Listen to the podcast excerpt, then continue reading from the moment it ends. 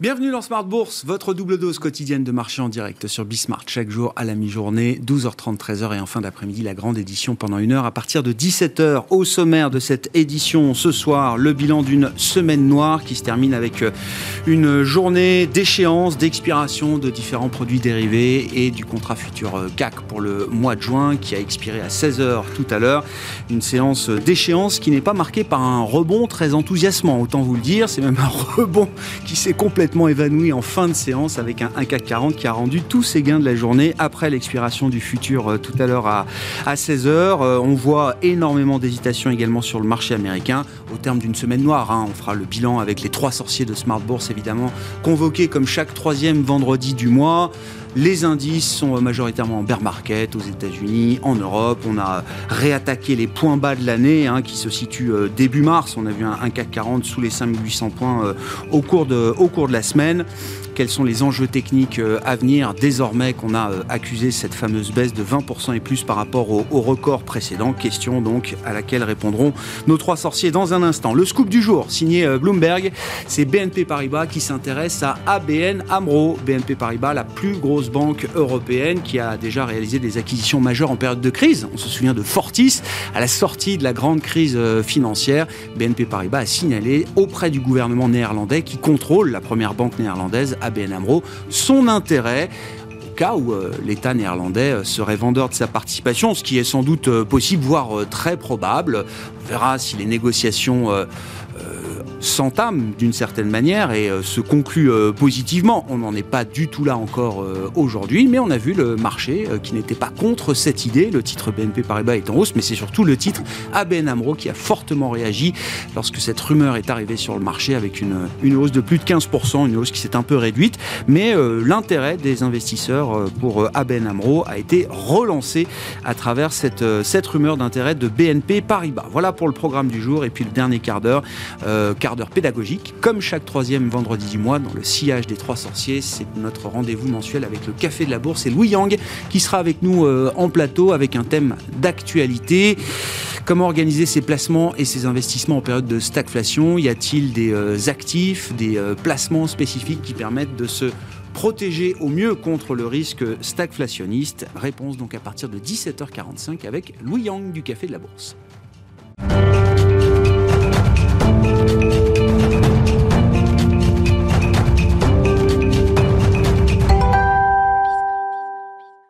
Mais d'abord, le bilan de cette euh, journée et de cette semaine noire sur les marchés, c'est avec Pauline Gratel. Semaine noire pour la Bourse de Paris. Après un léger rebond de 1% ce matin, elle a finalement perdu la moitié de ses gains dans l'après-midi et appuie finalement une perte d'environ moins 4% sur la semaine. La tendance baissière de ces derniers jours, provoquée par le durcissement des politiques monétaires des banques centrales, a entraîné de nombreux indices boursiers européens en bear market. Et les investisseurs ont perdu le goût du risque à cause de ces durcissements économiques, entraînant la menace d'une récession mondiale. À l'exception de la Banque du Japon, qui a maintenu ses taux d'intérêt à moins 0,10%. Les places mondiales s'apprêteraient-elles à clore la pire semaine depuis mars 2020 Source de volatilité, la séance des quatre sorcières a également lieu aujourd'hui et clôt le second trimestre et surtout le premier semestre boursier, le pire depuis 70 ans. Après une matinée orientée, Wall Street en hausse a ouvert en hausse à la suite de la chute des trois principaux indices de la bourse new-yorkaise et dans un contexte crispé concernant la conjoncture américaine, une tendance positive donc mais fragile, le S&P 500 reste lui dans le bien market.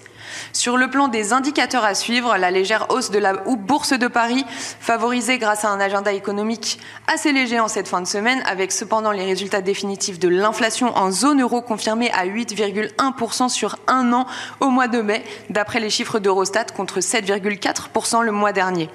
La production industrielle américaine est en hausse de 0,2% en mai, après 1,4% en avril et l'indice des indicateurs avancés américains pour le mois de mai 2022 est en recul de 0,4% par rapport au mois précédent.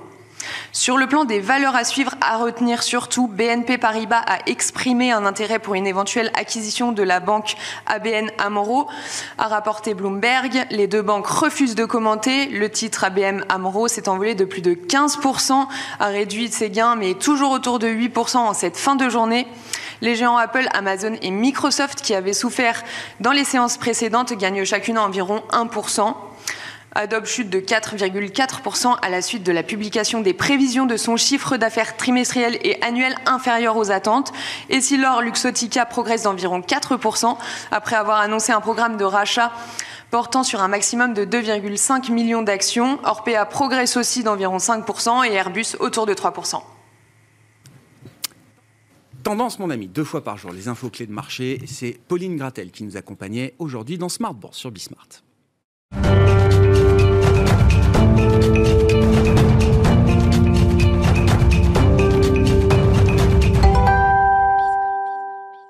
Échéance trimestrielle, donc euh, fin d'une semaine noire, fin d'un nouveau mois euh, boursier, fin d'un nouveau trimestre, fin d'un premier semestre 2022. Et les trois sorciers de Smart Bourse sont euh, avec nous au terme de cette semaine.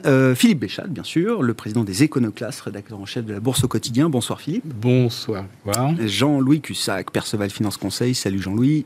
Bonsoir, Romain Dobry avec nous également, membre de la cellule Info d'Experts de Bourse Direct. Bonsoir Romain. Bonsoir Grégoire. Ravi de vous retrouver. Bon, euh, discussion très, très, libre. Faisons déjà le bilan de l'échéance du jour, qui n'est pas une échéance euh, spectaculaire. Hein. Moins 406,70 points par rapport à l'échéance du mois de mai. Euh, on compense à donc à 5936 points 70, euh, sous des niveaux d'alerte majeurs sur la plupart des grands indices mondiaux, euh, et avec comme fait marquant en début de semaine un, énorme gap ouvert sur tous les grands indices mondiaux, qu'on n'est pas parvenu à combler manifestement, et qui donc ouvre la voie à des consolidations plus marquées dans les semaines à venir. Alors, dans les semaines à venir, parce que à court terme, c'est très difficile à, lire. on passe donc dans cette séquence pour la plupart des indices de bear market, même si c'est un terme qui est difficile de, mettre des, des, des, mots comme ça sur un pourcentage uniquement. Euh, c'est plus. Oui, le marché était déjà baissier à moins 19%, euh, il l'est toujours à moins 21%. Hein. C'est toujours délicat, mais en tout cas, ça, donne un constat de, baisse marquée et fort. Et, euh, et ce qu'on peut noter déjà pour, la, pour l'échéance à venir, c'est que malgré donc le, pessimisme fort des, investisseurs qui avait permis d'entamer un petit rebond d'une dizaine de pourcents, euh, eh bien le, pessimisme reste, reste euh, toujours bien, bien présent. Euh, les portefeuilles sont couverts, mais on va le voir avec beaucoup, beaucoup moins d'intérêt. En fait, ça, c'est ça qui est, marquant. Donc, euh, le pessimisme reste présent, évidemment. Les, investisseurs restent protégés. La pression baissière ne se dément pas vraiment, mais elle diminue peut-être un peu. Alors, euh, on a une grosse baisse d'intérêt sur le futur CAC 40. On a 15% de contrats futurs en moins, euh, là, hier soir, que sur le mois précédent, et 20% que le mois d'avant, que l'échéance d'avant encore.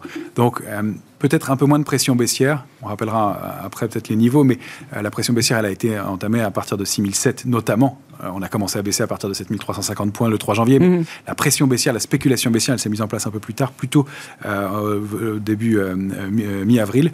Et, donc, c'est cette pression baissière qui ne, qui ne s'est pas démentie. alors, le ratio de couverture important a empêché le marché d'accélérer fortement à la baisse, mais le mouvement est quand même régulier, lent, et, et mais, mais, mais, mais, mais il ne il ne se dément pas. Sur les options, la, baisse d'intérêt, elle est encore plus impressionnante parce qu'on a un ratio de couverture qui est très important si on regarde sur le mois de juillet.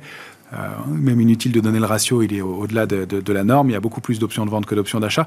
Mais c'est surtout l'absence d'intérêt qui est significative. Il y a euh, environ 15 000 contrats d'options ouverts sur le CAC 40 pour l'échéance du mois de juillet. On entame d'habitude une échéance avec au moins 25 ou 30 000 contrats d'options. Euh, sur une échéance moyenne, puisque ce n'est pas une échéance, c'est une échéance faible, l'échéance du mois de juillet, c'est pas une échéance majeure, c'est pas une échéance trimestrielle comme celle qu'on vient de vivre aujourd'hui, où les volumes sont très très largement supérieurs, mais c'est vraiment que le marché est déserté par les opérateurs, euh, que personne ne veut prendre d'initiative et que euh, bah, tous les mouvements se produisent comme on le voit aujourd'hui avec des volumes qui sont relativement moyens. Alors ils sont toujours plus lourds dans la baisse, mais ils sont relativement moyens. On arrive euh, sur cette échéance aussi sur les indices américains avec des ratios de couverture qui battent toutes les statistiques qu'on peut relever depuis deux ans, avec des ratios de couverture qui sont supérieurs à la moyenne et des opérateurs clairement pessimistes, mais on sent que l'intérêt est en train de se, se déboucler. alors, il va être intéressant de voir comment on réagit en début de semaine prochaine, surtout pour voir comment on entame cette nouvelle mmh. échéance. Euh, encore une fois, la, probabilité de, séance baissière plus marquée est toujours très forte. Euh, les mouvements pourrait être de 7 à 12% selon les, les indices au moins, ce sont des schémas et des figures graphiques qui permettent de, donner ces, amplitudes-là.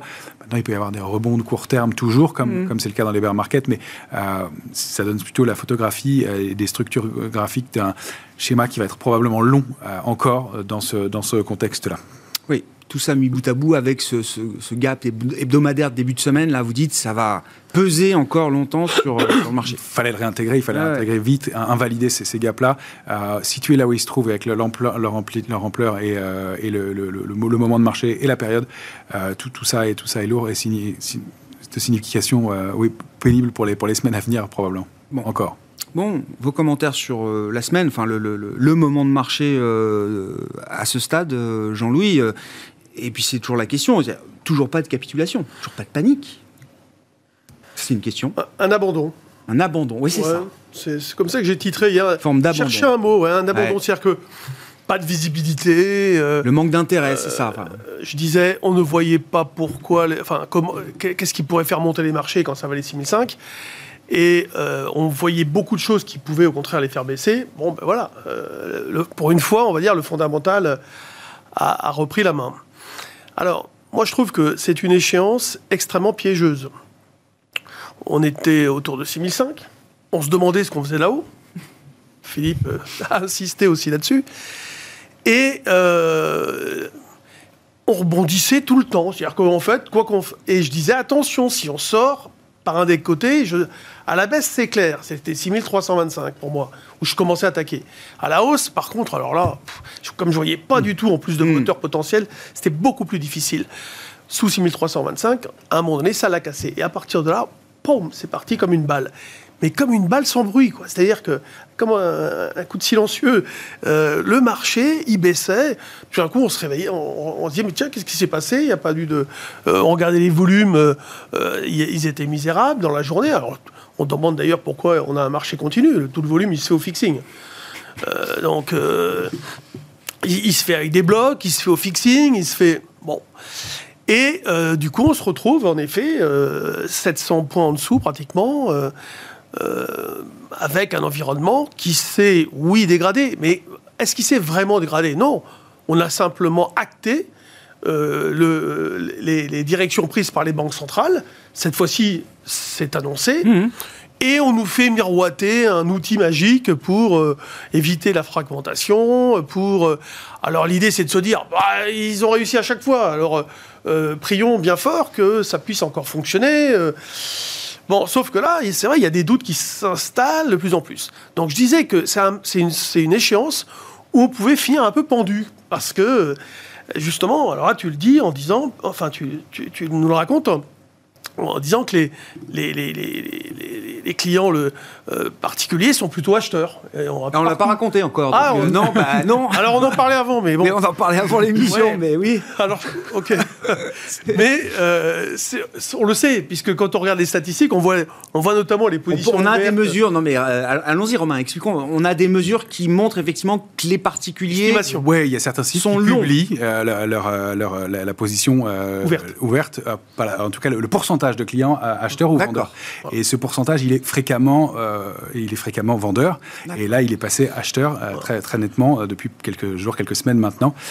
et ça, effectivement, c'est un, critère qui était assez connu quand on est dans le doute, qui, malheureusement fonctionne un peu à l'envers. C'est-à-dire que le marché ayant consolidé pas mal, on peut, vous pouvez y voir des points d'entrée, d'autant plus qu'il y a eu ce faux rebond, cette tentative de rebond faux oui et non. Il, y a 10%, mais euh, qui a été invalidé et donc qui est très, très piégeux. Et une fois que bah, ce rebond est entamé, euh, c'est un marché qui est plus simple. En plus, c'est un marché qu'on a connu, le marché haussier pendant euh, deux, ans pour surtout des nouveaux entrants. Donc, c'était une date qui mesure pas mal les, choses et qui, malheureusement, ça va être souvent vrai. Il y a même certains fonds qui travaillent sur cette lecture de la position ouverte du, du, retail. et voilà. Donc, Alors, en fait, ce sont des estimations. Hein. Oui. Et c'est souvent sur des, des CFD. Euh, mais on dit, si vous voulez, au-delà de 70% de positions euh, acheteuses ou vendeuses, euh, le C'est marché a toujours Il y tort. a un excès. Oui, d'accord. Voilà, le Et ça devient un indicateur contrariant. Voilà, c'est ça. D'accord. Donc au-delà de 75, là on est à 75. Bon, bah, c'est un peu l'idée, c'est que bah, le marché peut pas trop rebondir. Alors la, la- la bonne nouvelle, c'est qu'à 85-90, il commence à avoir raison. Donc il y a un moment Ah, où il y a un moment où l'excès aussi, il faut pas il faut pas paniquer. Et, euh, Bon. et voilà. Au-delà ouais, de 65-70%, il y, a il y a un consensus qui se forme et souvent malheureusement euh, c'est que c'est que c'est trop tôt euh, et que, que le marché est- voilà. Et ça c'est quelque chose une proportion qu'on voit rarement euh, dans ce sens-là. ouais, je comprends. Malheureusement ça, ça, ça se joue aussi. C'est pas le seul critère évidemment pour pour la lecture d'un marché baissier. Alors après, pourquoi le marché euh, n'a pas fait de bruit euh, et il, a baissé en, en crabe au départ beaucoup, hein, parce qu'on avait des rebonds. euh, parfois, c'était 50 points de rebond en, en 10 minutes. Ce, ce matin encore, on a fait du mouvement. Mmh. Cet après-midi, euh, on fait des 1, 2, 3 euh, en une heure. euh, parce qu'il n'y a rien dans le carnet. Il n'y a rien. C'est vraiment un problème. Là. Vous avez aucune conviction fondamentale. Vous avez des acteurs de la gestion qui sont parfaitement conscients des risques depuis longtemps. Et c'est pour ça que toute la hausse, d'ailleurs, s'est construite avec une volatilité implicite qui était très élevée, alors qu'elle aurait dû baisser, baisser, baisser. Ouais. Et en fait, on n'a jamais eu de complaisance. Non. Et comme il n'y a jamais eu de complaisance, c'est pour ça qu'on est monté, monté, monté, monté, parce qu'il y en a qui étaient un peu pris la- dans l'autre sens, c'est-à-dire Ouais, ouais. qu'ils disaient il va falloir que je paye à un moment donné, parce que C'était le pain trade, hein. quoi, le, le trade douloureux à suivre Bah, peux pour ceux qui n'étaient pas marché. dedans. Ouais. C'est pour ça qu'on baisse aussi doucement. euh. Et là, dans l'autre sens, bon, bah, comme ils ont été quand même globalement prudents, bah, ils sont pas non plus pris à la gorge. D'où le fait que la vol explose pas. Et, et c'est pour ça que la vol reste autour de 26. Au plus bas, quand euh, euh, on s'est calmé à un moment donné, on était tombé à 20. C'était énorme, 20. Normalement, ça aurait pu retomber à 12, par exemple, pourquoi pas. Mais tout ça, ce sont des phénomènes très importants à observer. C'est-à-dire, comment se font les mouvements de marché? Et là, la volatilité implicite envoie un message très fort. La volatilité implicite, c'est ce à quoi on s'attend éventuellement. Donc, si vous voulez, tant qu'on reste dans ce qui est attendu, Ouais. bah, le marché n'est pas pris à contre-pied, si on peut résumer les choses comme ça. D'accord. Mais ça nous dit quelque chose de la probabilité du sens du Non. marché? Non. D'accord. Jusque. euh, Mais sur la, sur la, Jusqu'à à 20, jusque à voilà, le CAC à 5009, le marché n'est pas surpris voilà. de se retrouver là euh, aujourd'hui. 5880, mais. Oui, Alors, 5880, ouais. d'accord. Et après, ça peut renseigner sur des vitesses potentielles, les effets dominos. Et vous voyez, il n'y en a pas eu. Il n'y en a pas eu. On, on ouvrait souvent avec des gars, puis, puis ça bougeait pas. Ouais. Alors, puis après, boum, boum. Philippe, votre bilan de l'échéance euh, Bon, je pense que sur les actions, on a à peu près tout dit. Alors, ce matin, je regardais là, à 11h30, on était à 750 millions échangés, donc je me suis dit, bon, bon, ça continue. hein. sur le CAC Sur le CAC, Ouais. il n'y a, plus rien. Ouais. Donc je ne sais pas comment interpréter ça. euh, Le marché qui a bah, effectivement pas l'air de paniquer, il n'y a pas de- d'envolée lyrique du côté euh, des, des- des- des indicateurs de, de velade, de stress. Et en fait, effectivement, per- personne ne fait rien. Alors qu'on a une panique totale du côté de l'obligataire, c'est quand même le crack Bah oui. le, le- le crack des, euh, je sais pas, des- du, du siècle, enfin, en tout cas, pas du 21e siècle, je parle de, du siècle écoulé. Enfin, Des 100 dernières années, quoi. voilà. Là, euh, rien que sur l'obligataire, on a détruit l'équivalent de 10 000 milliards Ouais. de richesses. Euh, c'est le double de, euh, des pertes lors de la crise des subprimes.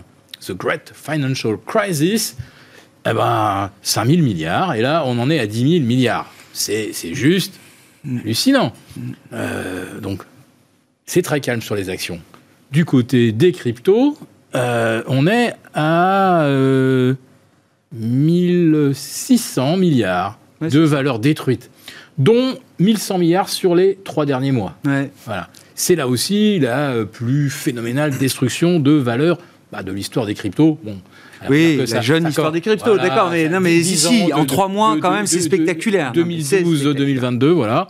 Et là, on a en fait, je peux même vous dire, j'ai fait le calcul, on a là, sur cette correction, l'équivalent de la destruction des deux précédentes vagues majeures de destruction sur les cryptos, c'est-à-dire 2018 D'accord. et puis à nouveau D'accord. euh, 2000, euh, 2019. Voilà, on a des C'est une vague beaucoup plus meurtrière, euh, entre guillemets, c'est que les précédentes, quoi. Plus de pertes que le cumul des pertes de 2018 et 2019. Voilà. Alors vous avez bien sûr des gens qui vous disent euh, à 14 200 cryptos, euh, il y a peut-être un moment où on va faire tomber le bois mort. Et effectivement, entre les projets euh, sans intérêt ou farfelus, euh, il y en a certainement qui vont disparaître. C'est un Mais- moment fondateur là pour l'écosystème. c'est un peu fondateur, mais c'est surtout un, un- un moment, dans ce coup, les masques tombent un peu, puisqu'on a attiré beaucoup de, de monde sur des stablecoins, même sur de l'Ethereum, en, en- en vous offrant des rémunérations pour du portage. Mais d'où sort l'argent? Quand on parle des frais de gaz sur l'Ethereum, très bien, bon, Poutine a coupé le gaz, ah non, pardon, c'est pas le même sujet, mais euh, ça coûte très cher depuis très longtemps. Et qui paye ça? Qui paye D'où sort l'argent Il y a de généreux mécènes, je sais pas, les frères Winklevoss, euh, je, je, sais pas, qui, qui, qui met de l'argent pour attirer des gens, les rémunérer. Alors les influenceurs, pareil, ils ont, leur- ils ont des tickets de 50, 100 000, 200 000 dollars. Euh, D'où vient l'argent? Hmm. Il y a quand même quelqu'un quelque part qui, qui alimente cette, cette, cette Qu'est-ce mécanique. qui, qu'est-ce qui sera euh, différent demain dans l'écosystème crypto? Si cette crise crypto est vraiment euh, voilà, un moment fondateur, euh, avec des caractéristiques, une profondeur peut-être euh, différente des, euh, des mouvements de correction précédents, il y a la question de confiance qui se pose visiblement ici et là auprès des, des- des grandes plateformes. Qu'est-ce qui sera, qu'est-ce qui va changer dans l'écosystème crypto? Il va pas disparaître l'écosystème crypto, mais qu'est-ce qui va changer là à partir d'aujourd'hui Je sais pas si. euh, Enfin, mon interprétation n'est peut-être pas la, la- la bonne. hein, je détiens Ah non, mais pas, la, pas la vérité. Ce que je dis, c'est que dans, dans une crypto, dans un projet, euh, Ethereum, Solana et quelques autres, c'est la matière grise de ceux qui participent à ce projet. Euh, je me dis que ces gens-là, euh, ils sont pas mariés, hein, ni avec Ether, euh, ni avec euh, ni avec le Sol, ni avec Cardano. Ces gens-là, demain, on pourrait les retrouver, pourquoi pas, dans une grande institution financière, payée très correctement. Et puis, ben voilà, comme il n'y a pas de, valeur fondamentale derrière les euh, 14 200 cryptos, Bien sûr, je fais hurler tous ceux qui disent que le Bitcoin, c'est 21 millions et que voilà, c'est une offre unique, etc. Et qu'il y a tout un développement et une réputation qui que, bon, soit, d'accord. Mais euh, fondamentalement, qu'est-ce qu'il y a derrière le Bitcoin, euh, si ce n'est effectivement une réputation et une confiance Euh, Alors là, on arrive à, effectivement à un moment crucial. Mmh. MicroStratégie détient 130 000 jetons Bitcoin. hein. Et ils ont, ils, sont, ils ont emprunté pratiquement 100% Oui. pour les acheter. hein. 3 milliards 5. Bon. Euh, ils ont un prix de revient moyen. 23, Alors- que- 30 000 Non Plus Dis- Ils disaient 23, mais euh, on n'en sait rien. Hein, C'est peut-être 30. Donc à, à quel moment ils vont sauter? Et le jour où ils, vont- ils sautent, euh, Ils l'ont dit, à partir de 21 000, les appels de marge arrivent. Je Bah crois voilà. que c'est le Chief Financial Officer qui Oui, oui. disait euh, il y a un Exactement. mois euh, lors de- voilà. des Et publications de a résultats. priori, ils peuvent, ils peuvent tolérer le- la douleur jusqu'à 20 000. Je ne sais pas. euh, voilà. Peut-être qu'ils avaient calculé d'ailleurs par rapport au précédent sommet 19 000. Bon. Mais si d'un seul coup MicroStratégie se crache, mais vous voyez un petit peu le- le- le- l'effet domino que ça va avoir. Donc le Bitcoin, ce- ce- cette déferlante de 130 000 euh, jetons euh, avec pas d'acheteurs en face. Donc on essaye aujourd'hui d'estimer c'est quoi l'objectif. C'est 12 000, 13 000 sur le Bitcoin, c'est 600 sur l'Ether. Enfin, après ça, ça va impacter bien sûr les stablecoins. Avec là, ça va être un pataquès. euh, Donc pour un- vous, le risque, c'est que le château de cartes n'est pas terminé de s'effondrer. je dis que là, on est dans une correction telle qu'on. Enfin, assez classique comme on en a connu déjà deux majeurs, enfin depuis 2018. Et là, on risque d'avoir quelque chose qu'on n'a pas connu, c'est-à-dire que là, on a un Ah très très gros secteur qui est obligé de de vendre à tout prix. Euh, Elon Musk, je ne sais pas à combien il les a, ces, ces, ces bitcoins, mais il y a peut-être un moment aussi euh, où il va falloir qu'il qu'il prenne des décisions. Enfin, c'est... euh, Là, ça peut être d'un Ouais, seul coup c'est le château de cartes qui s'effondre, et c'est pas seulement une bulle spéculative qui se dégonfle. C'est bien la preuve qu'on On n'a jamais autant parlé des cryptos euh, dans cette émission. Non, mais c'est vrai. Donc non, mais le, bien risque le- aussi, c'est c'est bien le, risque, c'est la fuite des il se passe cerveaux. quelque chose. Voilà. Et c'est la- le risque, le vrai risque, c'est qu'après cette correction, c'est la fuite des cerveaux de gens qu'on pourra plus rémunérer et qui iront bah, se vendre, je ne sais pas, pourquoi pas euh, à la, Oui. à, à la banque, à la banque centrale européenne ou autre. Oui, on verra, on attendra de voir quand même. Mais euh, bon, euh, après cette parenthèse, alors je sais pas si ça vous avez envie de réagir. C'est Oui, oui, il y a, y a- y a des éléments intéressants. Et y a, a- bah, le fait que, oui, ça, ça, ça, ça ressemble effectivement à, à un fonctionnement d'une bulle classique et que c'était le, le Far West, ce que, ce que tu décris. Et, et le fait que, euh, voilà, qu'il y a un moment où il y a un écosystème qui n'est pas, pas sain, trop nombreux, trop d'acteurs, pas de régulation. Et, euh, et voilà, ça ne veut pas dire qu'il n'en ressorte pas quelque chose de positif, comme, comme au Far West, euh, à un moment, et que, voilà, ça se soit purgé, nettoyé. Euh, donc, quand, comment, euh, ça je ne sais pas le, dire, mais ça rappelle effectivement ce qui se passait avec la bulle Internet, où on avait des sociétés qui étaient introduites en bourse, qui n'avaient pas 9 mois d'existence, euh, pas de bilan, euh, et qui arrivaient, qui étaient cotées. Euh, vous les retrouverez, un 9 mois d'existence et une introduction en bourse, euh, ça vous rappellera quelque chose, et qui euh, ouais, ont fait faillite euh, après avoir pris 800%. Enfin, donc des, des choses pas, pas raisonnables, pas, pas, pas mesurables, mais qui, qui ont fini par à chaque fois on dit c'est différent. Et ce sera probablement différent. Et il y aura probablement des success stories, mais probablement une régulation, la création de, de, de, de supports plus stables. Ce qu'il faut dire aussi et rappeler, c'est que c'est devenu un marché de professionnels, qui, parce qu'il s'est passé sur les crypto-monnaies, en termes de volatilité, des amplitudes de marché qui ont représenté en quelques jours, quelques semaines, des années entières de vie sur les marchés indiciels classiques. Donc, euh, tous les professionnels de marché, des ingénieurs notamment, qui étaient payés en salle de marché institutionnelle pour créer des algorithmes, euh, eh bien, se sont dit, mais si moi j'utilise une partie de mes bonus et que je branche les algorithmes que je mets sur les marchés actions ou indiciels classiques, j'ai en quelques jours euh, des résultats qui sont euh, équivalents à plusieurs mois ou années de travail sur des marchés indiciels. Donc il y a des professionnels qui utilisent ce marché et la baisse pour gagner de l'argent aussi. Donc euh, les premiers cracks étaient liés à la méconnaissance, de la méfiance des changements. Mhm. Là, il y a du professionnel aussi et il y a de la spéculation baissière ouais, qui intervient comprends. très probablement là-dedans et il n'y a pas que de la perte de valeur. Il y a des gens qui en ont Ouais, gagné c'est un aussi. marché qui s'est Il y a un marché professionnalisé. qui- Il y a aussi des gens qui en ont gagné La probablement. tentation de faire Alors- craquer MicroStratégie, euh, si effectivement il se, que- il, il- il se crée une sorte de Robin Hood pour euh, aller euh, plan, semer euh, la, la- la panique chez MicroStratégie et peut-être chez Elon Musk, euh, voilà, ça, ça, peut- ça peut être une tentation. hein. Moi, je vais donner un conseil de Jean-Louis. trader précis. Oui. Quand on a comme cela un effondrement d'un marché, D'un actif, oui. d'un actif, ou de plusieurs, parce que là, c'est des cryptos, mais peut-être demain, on dira, tiens, le CAC 40, il est... euh, Il faut, il faut faire des, des grands choix, des, dire, voilà, qu'est-ce que j'ai acheté comme crypto, par exemple? Euh, Parce que quand ça s'effondre, les bonnes s'effondrent moins et les mauvaises s'effondrent davantage, voire disparaissent. Il ne faut pas essayer de se refaire sur celle peut-être qu'on a achetée et qui est mauvaise. Et si on y croit à ce secteur des crypto-monnaies, il faut se dire, bon, ben, j'avais une saloperie là, alors si c'était Terra Luna, c'est trop tard, mais euh, j'en avais une qui, était qui a l'air de ne pas vouloir y aller. De toute façon, la fois dernière où tout s'est envolé, elle n'y est pas allée hein, non plus. Et puis là, elle a perdu, elle a divisé par deux, par trois, par quatre, mais même si elle a divisé par quatre, il vaut mieux s'en débarrasser et acheter peut-être celle dans laquelle il y a de l'avenir, comme peut-être le Bitcoin. Moi, je suis pas du tout un spécialiste pour donner oui, des recommandations là-dessus. Non, non, mais c'est une méthode, c'est une manière de C'est faire. une manière de c'est procéder. une, une réflexion, pareil oui, oui, une logique on fait à pareil. avoir. Oui, bien Fight sûr. to quality euh, à ce moment-là. Il faut aller vers euh, des choses qui se sont effondrées et qui sont des belles valeurs, par exemple. Hmm. Voilà. Ouais, très clair.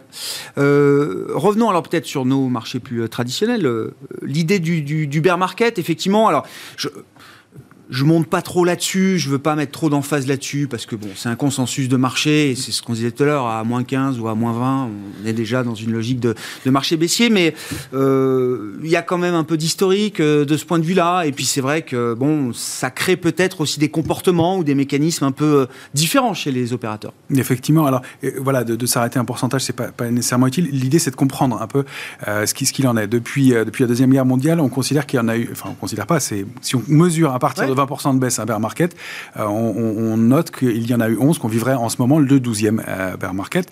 Donc c'est relativement fréquent dans l'histoire des marchés. Ça, c'est une première chose à, à savoir. Euh, les extrêmes, c'est 56% de baisse euh, à, à noter aussi. Leur moyenne, leur durée moyenne, c'est 388 jours. Alors il y a des, il y a des bear markets qui ont duré une centaine de jours et d'autres plus de 2000. Donc euh, On exclut le bear market de mars 2020. Enfin, on a ça, j'imagine que c'était pas un vrai bear market. il était euh, non, il était, il a été considéré comme en, partie. ouais, parce parce que très rapide, d'accord, partie de cela. Quelques semaines. alors, Euh, ok. Quelques semaines, euh, voilà. Et le, le- le temps euh, de, de- de- d'une autre de celui qu'on vit en ce moment, qui aurait commencé le 3 janvier, c'est 166 jours à ce soir. D'accord. Euh, aujourd'hui, Sur une durée moyenne donc de De- 388. 388. Tu Euh, pars point alors, en partant point haut du 3 janvier. ouais. Euh, et et, euh, pour, pour tous les autres aussi. Euh, le temps de recovery moyen, il est de 879 jours avant de former un nouveau plus haut. Ah, ça fait avant long, de hein, former quand un nouveau. C'est ça. C'est ça, c'est ça que je voulais Ça mettre en, long. en- en- Trois en- ans et demi. voilà. Alors, c'est une moyenne, c'est pour dire que tout ça, ça peut être long. Euh, en fait, c'est ça qui est plutôt intéressant de se dire, et que ça a été toujours créateur d'opportunités, et qu'ensuite, on a vu systématiquement, dans tous ces moments-là, de nouveaux plus hauts par la suite. Donc, il va y avoir aussi, et c'est pour euh, donner des éléments un peu plus euh, optimistes dans, dans, ce contexte-là, voilà, le fait qu'on est déjà pas mal avancé dans ce, dans ce, dans ce, dans ce bear market, dans ce marché, et que dans ce mouvement, et que il y a, c'est la, patience qu'il faut mettre en avant, et donc de pas se précipiter, essayer de trouver le point bas, d'essayer d'accompagner d'attendre, de, voir quelque chose de solide, une structure importante. Et il est clair que les configurations graphiques qu'on constate et qu'on voit ce soir sur la plupart des grands indices ne sont pas euh, très, très, très engageantes. Donc, euh, de pas hésiter à prendre du temps, euh, d'avoir du cash comme on le, comme on le proposait et d'essayer de trouver des, des, actifs qui vont permettre de, de, de, faire le dos rond au moins dans, le, dans, dans, dans, le, dans, dans, dans le cas de figure. C'est quoi les, les, les repères qu'il faut avoir en tête, là, les repères techniques à ce stade bah, Quand vous avez des marchés qui ont, ont pris de la vitesse à la baisse, on, s'éloigne très très vite du niveau à partir duquel on pourrait commencer euh, à, neutraliser la situation. Mm. Alors, euh, moi, si vous voulez, à l'époque, euh, j'avais pris 6325, qui était super agressif, et c'était important pour moi d'agir très vite à ce moment-là. Là, on peut très bien rebondir 200-300 points. Euh, c'est pas ça qui. Ça sera une reprise technique dans un premier temps. Donc, euh, euh, il faut une petite dérive horizontale. Il faut quelque chose. Il faut, il faut voir. Faut... C'est pas une question de niveau. Non, ça sert à rien. du marché. Moi, j'ai laissé mon. Ce, ce, que je dis depuis quelque temps, c'est. C'était 6325 encore, hein, pour repartir dans l'autre sens, notre, etc. Et ce que j'ai fait, c'est que je ai dit, bah, écoutez, achetez des calls. Ils sont pas trop chers. On était tombé à 20 de vol. Et je dis, de toute façon, la vol, elle est appelée à rester forte. Donc, prenez un call, et servez-vous de lui comme un stop, hmm. pour vous protéger. Et comme ça, il n'y aura pas de... Contre le risque de hausse, quoi. Voilà, contre le risque de hausse pour rejouer la baisse. Hmm. Là, sinon, bah, c'est vrai, où est-ce qu'on peut aller? Bah, De toute façon, euh, tant qu'on n'aura pas euh, le fameux outil miracle, tant qu'on n'aura pas, euh, je sais pas moi, des... des, des, L'idée, c'est de se dire, qu'est-ce que... Qu'est-ce qu'on peut acheter comme valeur? Ça donne envie d'acheter. Il, il y, a des valeurs qui ont des PER, qui sont redevenus intéressants, etc. Mais si on achète maintenant, c'est pas du tout dans l'esprit de l'époque où on achetait à 6005 en hmm. faisant du scalp. Hmm. Non, si on achète là, on prend un risque peut-être que le marché dévisse. Donc il faut se dire, ce que je vais acheter maintenant, il faut... Je suis solide et je suis confiant dessus. Je suis confiant, mais c'est surtout, je, me prépare à le garder. Je pense que c'est un bon investissement. Peut-être qu'il faut privilégier les valeurs à fort rendement, etc. Hmm. Et les valeurs faut être une main forte, quoi. Où je vous invite à regarder ce que font les dirigeants d'entreprise qui sont obligés de, de, dire ce qu'ils font auprès de l'AMF. Donc sur le site de l'AMF, c'est très bien fait. Euh, c'est PEA, AMF, je sais pas quoi. Et vous regardez et vous avez tous les achats de dirigeants. Ça veut pas vous, ça, ça dit pas que c'est le non. C'est pas parce qu'ils achètent que. C'est pas une règle automatique. Il y, a des valeurs. Je peux vous en citer une, Vika, euh, euh, où il y a eu beaucoup d'achats, par exemple, de, dirigeants. Ben, je me dis, bon, ben, c'est peut-être pas le point bas, mais on est sur un niveau support. Si le dirigeant a confiance, ça me donne une indication. Oui, bien sûr. Et je vais la mettre dans, la colonne des valeurs que peut-être j'achèterai si ça rebaisse encore de 20%, je ne sais pas. C'est ça, c'est un indice supplémentaire qui permet de se forger sa conviction. Mais regardez, c'est intéressant. Euh, sur la valeur d'un dossier. Oui, Romain Oui, difficile de trouver des, valeurs fortes en ce moment, effectivement. Si on veut des repères techniques, on peut le regarder du côté des options, en tout cas des prémices, des, intérêts en place sur le CAC 40 pour l'échéance de juillet. Euh, on a une zone forte, euh, 5007-5009 en bas, qu'il ne faut pas rompre. Ça, c'est un risque d'accélération fort avec 5003 autour en mire. Euh, il y a un pivot qui se situe autour de 6100 et les intérêts au-dessus, ils ont l'air de bloquer à 6005, 6007. On retrouve exactement les niveaux à partir desquels les vendeurs ont pris la main, et c'est ça qu'on peut avoir comme repère large dans ce, dans ce contexte. Philippe, si vous voulez euh, commenter, réagir. Oui, je vais rebondir sur les niveaux. Bon, déjà, alors l'Eurostox, intéressant, exactement 50% de retracement euh, de la hausse 2004, 4004. Voilà, il est à 4000, euh, il est à 3004, donc il est exactement au milieu. Si le, si, le CAC 40, par malheur, devait imiter l'Eurostox, il serait donc mécaniquement un petit peu au-dessus de 5006. Hmm. Voilà, donc 6% euh, plus bas. Hmm. Bon, rien de très très effrayant. Ce qui est plus effrayant euh, pour un gérant qui, fait, qui a une structure classique, 60-40 hein, ou 40-60, hein, obligataire action, c'est que là, sur les obligations, il fait moins 20 depuis le 1er janvier. Euh, alors, s'il se mettait en plus de ça à dégager les actions, euh, sachant qu'il n'y a, pas de, a pas de liquidité, qu'il n'y a pas de porte de sortie, euh, je dois dire que là, c'est très angoissant ce qu'on vit. Euh, J'ai peut-être une image pour illustrer ça. J'ai l'impression que là, on est un peu sur le, sur, sur le Titanic. Et puis alors, euh, en face de nous... commence bien. Voilà, non, non, mais non, mais là, là c'est un Titanic de dette. Oui, oui, Notre oui, économie n'est basée que sur la dette depuis 2009. C'est un Titanic de dette. Et on a euh, doublé euh, ce qu'on avait mis sur le pont entre mars 2020 et, et janvier 2022. Euh, donc, à ma droite, j'ai l'iceberg de l'inflation. À ma gauche, j'ai le récif euh, de la récession. Droit devant, j'ai un champ de mine. C'est les entreprises qui vont euh, réduire évidemment leur, leur prévision de bénéfices. foutu. Et si jamais, et si jamais je voulais faire euh, marche arrière derrière, j'ai un sous-marin avec deux torpilles armées. Et là, c'est de nouveau la question des taux. Donc et quand vous montez sur le pont, vous voyez qu'il n'y a pas de canot de sauvetage. Donc, quelque part, c'est même pas la peine de courir sur Mm. Mais le j'aime bien parce que cette image, elle montre quand même qu'on n'est pas loin de, de la désespérance totale, de la déprime, de l'abandon. Non mais, Ah non, mais ce que, ce que je vous dis, c'est que là, en plus de ça, quand on voit les, les- les périls qui cernent aux, aux quatre points cardinaux le marché, en plus de ça, vous arrivez sur le pont supérieur, il n'y a, pas de canot de sauvetage, hein, puisque l'obligataire, il est déjà par le fond. De l'autre côté du bateau, il y avait des cryptos, elles sont aussi par le fond. Euh, où est-ce qu'on met son argent? Bah, Du coup, j'ai l'impression que les gens sortent pas. Mais là, où, qui rentrent. euh, le- le- là où mon sous-marin avec ses deux torpilles arrive, c'est le crack obligataire euh, lié à l'immobilier. C'est-à-dire que là, on a pour l'instant la bulle immobilière aux États-Unis, avec des maisons à 500 000 dollars de prix médian. Euh, le, la charge des remboursements est passée en 6 mois, donc du 1er janvier Oui. à aujourd'hui, elle est passée de 300 points, ou 305 pour être très précis, à 625. Mm. Donc, pour l'emprunteur qui refinance son truc, c'est carrément même pas tenable. Et là, les prix de l'immobilier n'ont pas encore commencé à chuter. Et d'ailleurs, quand, quand ça va commencer à chuter et que les, les gens ne peuvent pas rembourser, on va vers une crise, non pas des subprimes, mais une crise de solvabilité numéro 2. Donc, je vous dis, on a, on a le sous-marin derrière avec les deux torpilles. La baisse des prix de l'immobilier et les gens qui ne peuvent pas rembourser.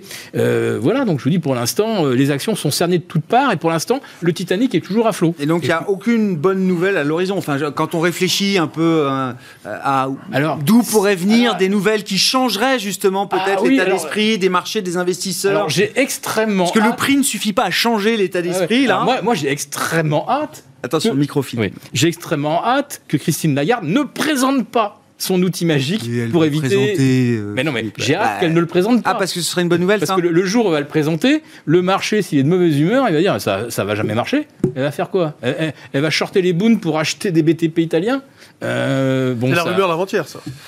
Ouais, Bah, c'est pas. euh, oui, non, c'est pas une rumeur. C'est. c'est- Non, mais il- oui, oui. Non, mais le, le- le- le patron de la, cent- de la Banque Centrale d'Italie, il dit il faut réduire le spread à 150 points. Oui. Comment on fait? Bah, il est italien, donc oui, bien Oui, sûr. Mais, oui, oui, mais- non, mais mais tout le je- monde est à peu près d'accord. hein. En théorie, un spread 150. Donc vous dites qu'il y a un gros risque de déception là sur euh, la promesse euh, délivrée par la BCE cette semaine. Ah oui, il faut vraiment qu'il qu'il tarde le plus possible à le dire, Ah ouais. pour, pour- pour Ah pas ouais. donner au marché euh, une nouvelle raison de challenger la Banque centrale en disant mais montrez-nous que ça fonctionne quoi. Ça a eu marché en 2012. Bah, euh, oui, en 2012, euh, on pouvait baisser les taux et on pouvait ouvrir le robinet de liquidité. euh, enfin, C'était plus on l'avait déjà grand ouvert. euh, Non, mais c'était plus facile. Mais enfin, on n'avait pas atteint les proportions. Et puis, ma- et puis maintenant, on a compris une chose, c'est que si on rouvre le robinet. bah, L'inflation, on la met à combien Oui, elle, elle sera à 11 en Angleterre euh, au mois d'octobre. On va la mettre à C'était combien plus, À fa- 13, c'était à plus 15? simple. Je dis pas que c'était plus facile, mais c'était plus simple à gérer en 2012. Oui. Il y avait qu'un sujet, qu'un problème à régler. et puis il y avait toujours pas, il n'y avait pas d'inflation, l'immobilier n'était pas encore reparti, il n'y avait pas de bulle immobilière, euh, il n'y avait pas encore de, de, de bulle bour- boursière, il n'y avait pas d'inflation et on pouvait commencer à rêver à la, à la fameuse MMT. Euh, et ben là, cette MMT, la mon- moderne monetary theory, qui disait qu'on pouvait créer, imprimer de l'argent, nos limites, il n'y aurait jamais d'inflation, elle, elle vient de faire faillite. Bah oui, parce qu'il y a de l'inflation. Voilà. La bonne nouvelle, c'est que le marché, Philippe, partage tes craintes. Oui, Et ça, c'est- c'est c'est- c'est vraiment une tu n'es plus nouveauté. seul, Philippe. Tu n'es exactement. exactement. je rigole Et c'est pour ça que il se passe ce qui se passe. C'est-à-dire que je définis la situation comme un peu un abandon. euh, Qu'est-ce qu'on fait euh, Et parce qu'en même temps, euh, bien sûr qu'il va y avoir des sociétés qui vont pâtir énormément de la situation, euh, les petites, etc. Mais les LVMH, euh, toutes ces grandes boîtes euh, euh, qui ont des, quand même des, des très bonnes visibilités sur leurs activités, Je prends des paris, moi. Et- sur, et- sur une non, économie en récession, on- on peut- avec un crack immobilier. Ah, Il y, a- y y quand même de l'argent. Mais bon, euh, c'est pas évident de, de- de- de faire le pari qu'on va encore beaucoup baisser. Euh, je dis pas que ça va pas être le cas, mais les- il y a beaucoup C'est un d'acteurs. pari qui devient plus risqué aujourd'hui. Il y a beaucoup bah, il, est, risqué, oui, bah, c'est toujours risqué, mais il y a, beaucoup d'acteurs qui sont, je vous dis, avec beaucoup de liquidités, avec, euh, euh, il y a beaucoup de shorts sur le marché aussi. Euh, vous avez beaucoup de positions sur des valeurs, il y a, il y a des shorts. Donc ça, c'est des sur le. Ouais. Ils empruntent des titres pour les shorter. Euh, Là, c'est pareil sur les déclarations. euh, AMF, vous voyez, emprunter euh, des emprunts de titres pour shorter des, des titres.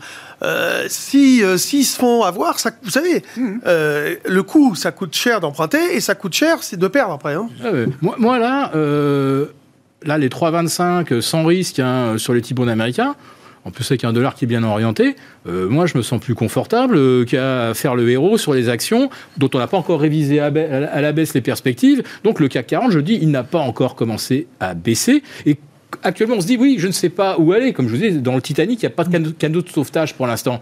Mais à un moment, si quand même, là, euh, Après, tu- 3,30, 3,50 sur les taux, les, les- les taux sans risque américains, ça va finir, effectivement, on va pouvoir réinvestir sur le billet terre. Ça, c'est la bonne nouvelle. Ben oui, ça devient, avoir- on, on va ça redevient une alternative. Voilà. Mais Ben quand, oui. ça va devenir, quand ça va vraiment redevenir une alternative, ça va pas être une bonne nouvelle, ça va pas du tout être une bonne nouvelle pour les actions. Total Energy, c'est du 6% pratiquement aussi hein, de rendement. Oui, bah score aussi. euh, Romain. voilà. Et c'est c'est effectivement sur le, le- qu'il y a des acteurs qui savent où aller, puisque ce qu'on constate depuis février dernier, c'est que la position ouverte euh, nette euh, baissière augmente. Euh, donc la, position déclarée sur les 250 valeurs qu'on peut vendre à découvert à la Bourse de Paris a augmenté. Il y en avait 80 euh, au mois de février. Il y en a près de 80, près de 100 maintenant, 98. Donc des nouvelles valeurs et qui, dont, dont plus d'une dizaine le, mois dernier. Donc il y a des acteurs qui ont l'air de penser que la, baisse n'est pas terminée et ils prennent ce risque-là et ils l'accentuent. Ils l'ont accentué sur, sur CGG un petit peu. Ils l'ont diminué sur Orpea depuis un mois. Elle diminue un petit peu sur Forestia aussi, mais globalement, il y en a quand même plus qui sont vendus à découvert. Donc euh, même à, à ces niveaux de marché et depuis un mois, euh, ça augmente encore. Donc euh, il y, a- il y a effectivement ce signe de, de pression baissière. Alors ce sont effectivement des, des rachats de short potentiels, mais pour l'instant, c'est eux qui ont la main et, euh, et ça prouve bien l'inertie qu'il y a dans ce, dans ce mouvement de baisse. Oui.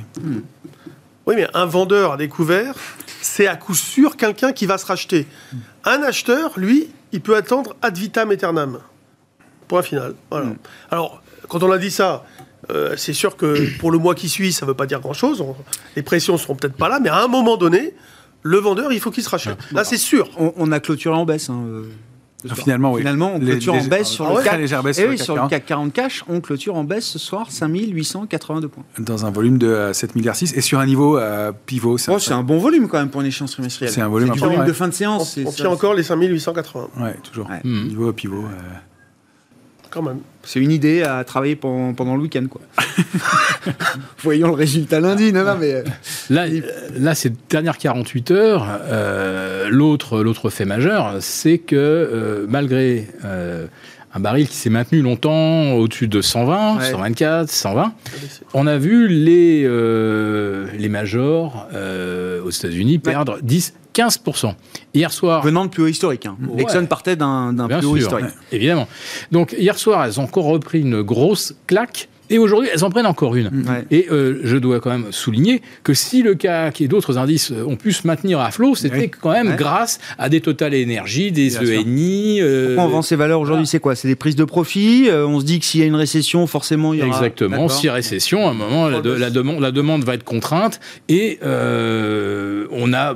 bah, on cherchait des thématiques d'investissement, justement. Quand on a une poche action, puisqu'on voit qu'on ne peut pas sortir parce qu'il n'y a pas de volume, on a cherché quelque part où aller. Donc, on a, on a shorté les valeurs de croissance et on a acheté les valeurs, les valeurs énergie.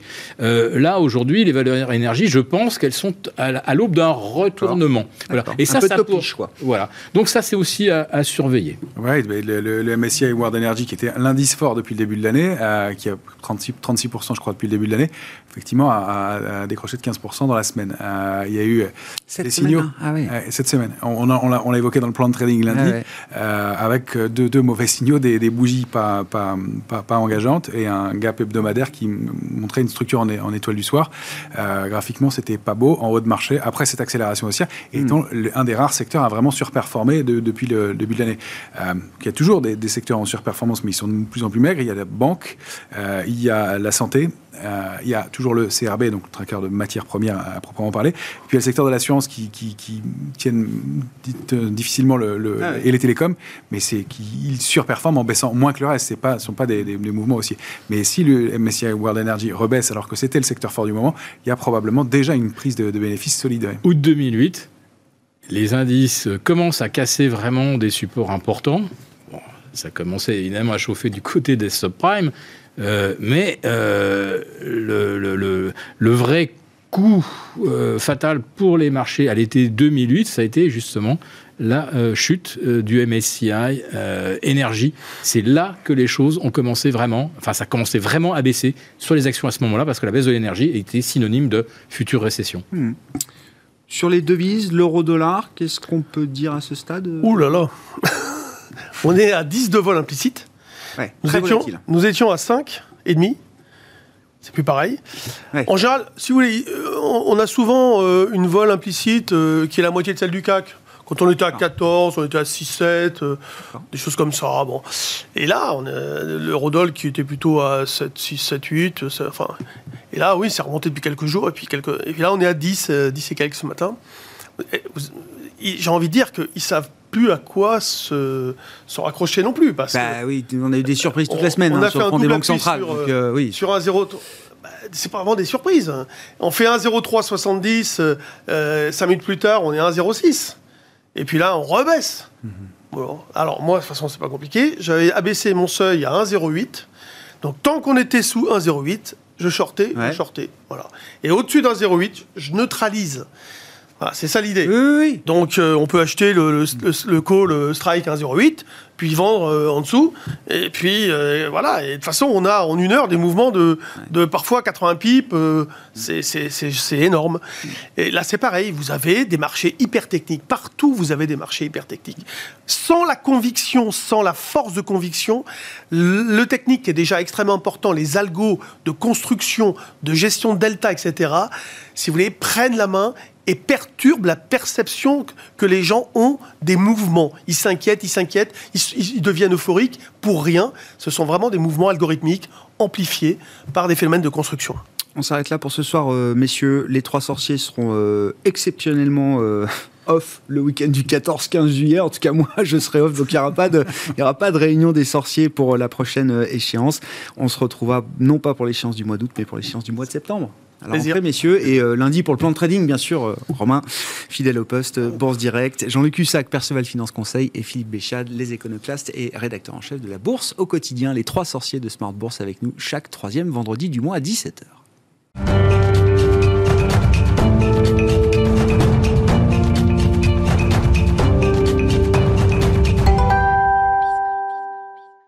Le dernier quart d'heure de Smart Bourse, c'est le quart d'heure thématique et chaque troisième vendredi du mois, c'est un quart d'heure pédagogique avec le Café de la Bourse et Louis Yang, cofondateur du Café de la Bourse, qui est avec nous en plateau. Bonsoir Louis. Bonsoir Grégoire. Merci beaucoup d'être euh, d'être avec nous. L'exercice pédagogique du jour, c'est de parler de l'investissement en période de stagflation. C'est euh, le mot qui revient euh, en ce moment pour qualifier. Alors. Le risque ou l'environnement macro dans lequel on, risque d'évoluer peut-être demain. Euh, il faut peut-être préciser un petit peu ce qu'est un environnement euh, stagflationniste. Euh, On est euh, peut-être une génération à ne pas avoir connu justement la stagflation, euh, Louis. Oui, c'est vrai que c'est une période assez rare. Si on regarde sur les euh, 60 dernières années, c'est arrivé que trois fois. Donc c'est arrivé pendant les chocs pétroliers, donc euh, 73, 79, et mais aussi plus récemment, donc pendant la crise des subprimes en 2008, même si ça a été plus bref. Donc pour rappeler exactement ce que c'est, Mhm. c'est vrai qu'on en entend beaucoup parler. C'est euh, une croissance très faible euh, avec une inflation euh, forte. Effectivement, et bon, c'est quand on voit les prévisions des grands instituts économiques, euh, on voit plutôt la croissance s'affaiblir, alors que l'inflation, euh, elle, reste au mieux élevé, voire continue de progresser. Hein. Ah oui, là, là hein. je pense que tous les chiffres euh, se rejoignent des différents instituts. Euh, je crois que dernièrement, le CDE a encore revu à la baisse la croissance mondiale. Si on regarde au niveau de la France, on est maintenant on anticipe 2,4. Donc ça, donc c'est un phénomène assez global aujourd'hui. C'est ça. C'est pas juste un pays ou une zone économique faut avoir en tête que c'est un risque, en tout cas, c'est un risque plutôt global. Ah oui, c'est global. Ça touche vraiment tous les marchés, euh, les émergents, les développés, euh, euh, outre-Atlantique. Mm. Non, non, vraiment, c'est global. Après, avec des spécificités à, chaque pays. Bah, en France aussi, l'autre tendance, c'est que l'inflation est, est revue, l'accélération de l'inflation est revue à la hausse mm. systématiquement. même si là, on est, un, on est un petit peu en dessous par rapport aux, États-Unis. Mais oui, c'est vraiment cette, cette tendance-là. Comment est-ce qu'on adapte son, son, son portefeuille euh, boursier Comment on réfléchit euh, vers quel type d'investissement et quel type d'action est-ce qu'il faut euh, peut-être se tourner quand on risque ou quand on vit une période de stagflation comme ça là aujourd'hui? C'est vrai qu'on n'y est pas encore, mais il y a quand même beaucoup d'indicateurs qui, qui, indiquent qu'on va peut-être y aller. On parle aussi de récession. Bon, si on reste sur la stagflation, je pense qu'il y a effectivement des secteurs à privilégier, des valeurs aussi. un des secteurs, clairement, c'est l'énergie. L'énergie, ça a tiré l'inflation, ça tire, ça continue de tirer l'inflation. Donc, en se positionnant sur ce secteur-là, sur ces valeurs-là, on va déjà atténuer l'inflation. Et en même temps, ce sont des sociétés, de par le contexte actuel, qui ont euh, des modèles qui vont leur permettre d'avoir, euh, de continuer à générer des, bénéfices, de voir des bénéfices qui vont croître. Je pense à des valeurs comme euh, Total Energy, par exemple. donc très clairement, ça c'est un secteur à, regarder. après, il y a aussi tout ce qui est agroalimentaire. là, il faut, je pense, faire le tri aussi au niveau privilégier, je pense, ceux qui sont plus euh, producteurs. Oui, c'est ça. Ouais, je pense plus à ADM, qui peuvent répercuter justement les prix euh, des, des, matières premières sur, euh, sur leurs produits, ou alors des, euh, des valeurs bien établies, euh, des, des, grandes marques. ça va être assez classique, hein, ça va être du Coca-Cola, Pepsi, hmm. vraiment ce type de, de société consommation de base ou distribution de base qui, vont, qui vont vous permettre d'avoir justement ce, on va dire, ce portefeuille un peu anti stagflation. Avec l'idée, c'est intéressant ce secteur de l'agroalimentaire et de la, de la consommation. Euh, plus on est proche du consommateur, plus ça peut être compliqué éventuellement de faire passer des prix si on n'a pas de, une marque puissante, si on n'a pas de pricing power, euh, etc. Oui, alors euh, effectivement sur ce sur les biens de conso, il faut vraiment distinguer différents, différentes choses. D'abord tout ce qui est plutôt basique on peut, voilà, la, population va continuer à avoir des besoins des biens essentiels, nourriture, bien sûr, des produits essentiels, bien sûr, Donc ça, c'est un premier panier. Après, il y a effectivement les valeurs qui ont euh, ce pricing power, qui peuvent justement augmenter leur prix et ne pas perdre les consommateurs.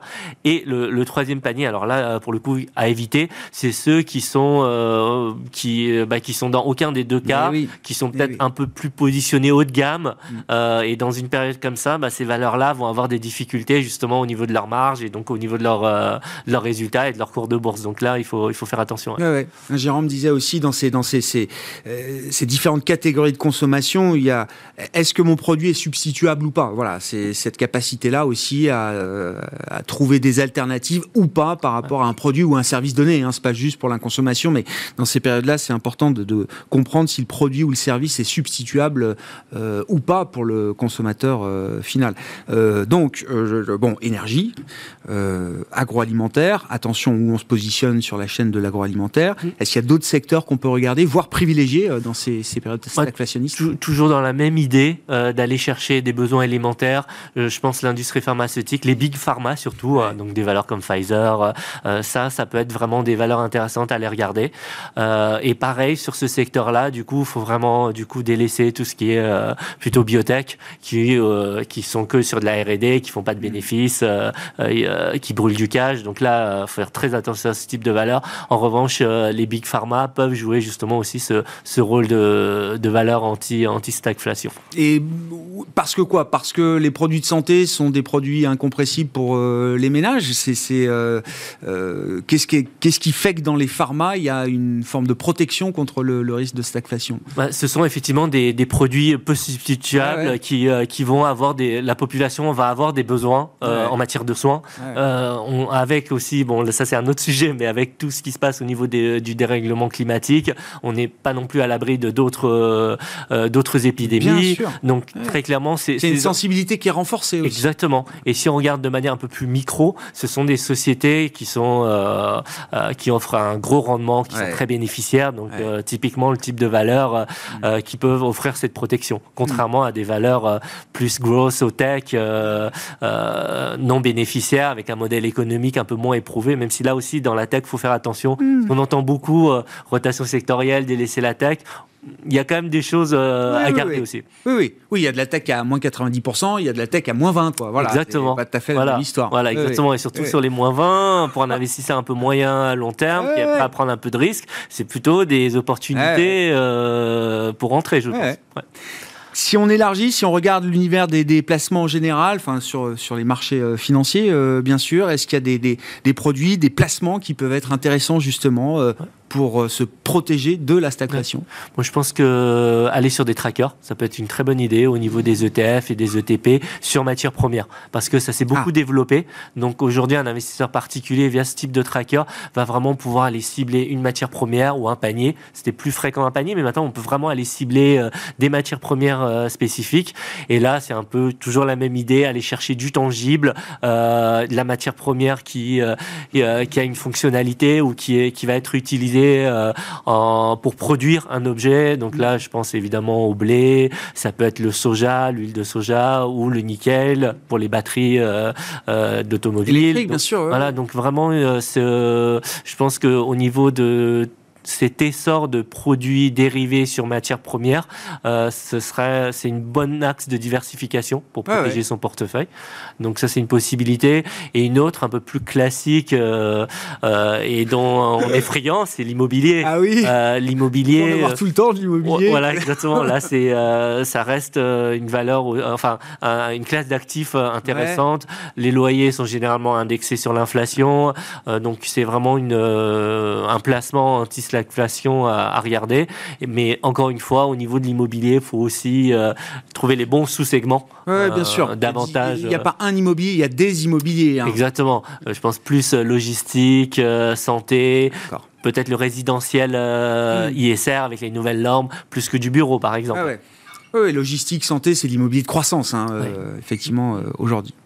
Merci beaucoup, euh, Louis. Merci d'avoir euh, euh, réalisé cet exercice pour nous, ce tour d'horizon des déplacements et des actions qui peuvent être forme de protection, on va dire, contre la, la stagflation, voire euh, même peut-être des entreprises qui profitent aussi de ces environnements un peu euh, macroéconomiquement euh, compliqués. Merci beaucoup, Louis. Louis Yang qui est avec nous, donc chaque troisième vendredi du mois, je le rappelle, cofondateur du Café de la Bourse pour cette chronique pédagogique. Bah, on se retrouve peut-être le mois prochain, Louis, ou à la rentrée Plutôt à la rentrée. Plutôt à la rentrée. À la rentrée, avec grand plaisir. Merci beaucoup. Louis Yang qui est avec nous donc ce soir dans ce dernier quart d'heure de Smart Bourse. Voilà pour cette édition ce soir. Très bon week-end.